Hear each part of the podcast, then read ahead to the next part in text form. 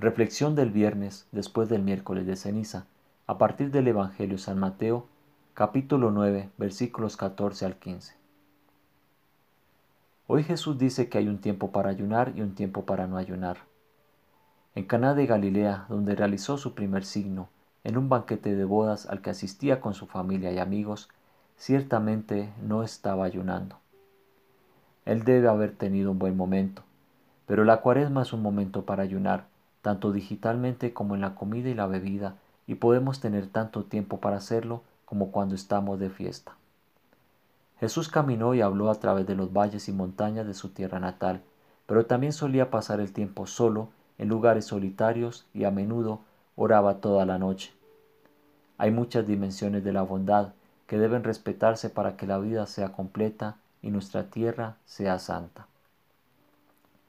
Convencionalmente vivimos en tres dimensiones del espacio y en una cuarta parte del tiempo. Estas son diferentes formas de ser y conocer el mundo. Deberíamos estar conectados a todas ellas si queremos tener un buen momento de la vida y hacer que el tiempo sea profundo, amplio y largo.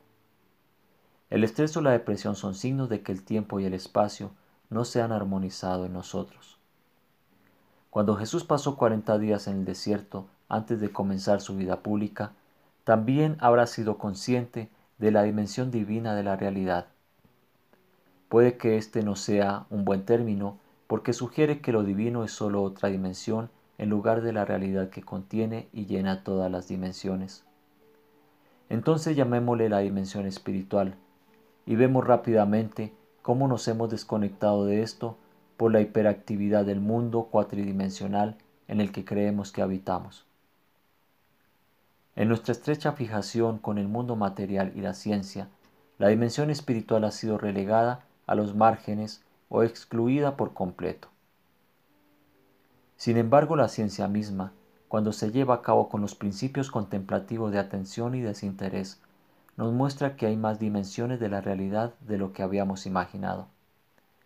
Un teórico de la física moderna dirá que hay al menos 10 dimensiones mediante las cuales podemos medir la realidad. Hasta 26 creo que se proponen. Si es así, ¿dónde están? Los físicos dicen que son tan reales como las cuatro grandes con las que estamos familiarizados, pero las describen como acurrucadas fuera de la vista. Esto se ha comparado con la forma en que vemos los cables tendidos entre los postes del teléfono. Desde la distancia se ven unidimensionales, una sola línea. De cerca vemos que son redondos y tridimensionales. Como visionario poético William Blake nos recuerda, si se limpian las puertas de la percepción, todo el mundo parecerá al ser humano tal como es, infinito. Porque el ser humano se ha encerrado hasta el punto de ver todas las cosas a través de estrechas grietas en su caverna. El propósito del ejercicio espiritual moderado durante la cuaresma no es forzar que ocurran estados alterados de conciencia, sino permitirnos ver más y más claramente. Nuestra disciplina diaria durante la cuaresma es como la limpieza de primavera. No estamos tratando de ver lo que pensamos que no está allí, sino todo lo que está ahí. La dimensión espiritual puede verse entonces como esa dimensión en la que se conocen todas las dimensiones de la realidad es la dimensión de la integridad y la integración, el camino, el misterio más allá del nombre, Dios.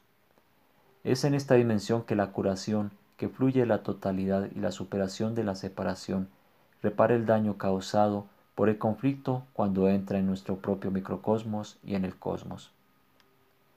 Esto no significa que tengamos que ser capaces de nombrar y entender todas las dimensiones, pero podemos verlas utilizando el poder mejorado de nuestra percepción limpia.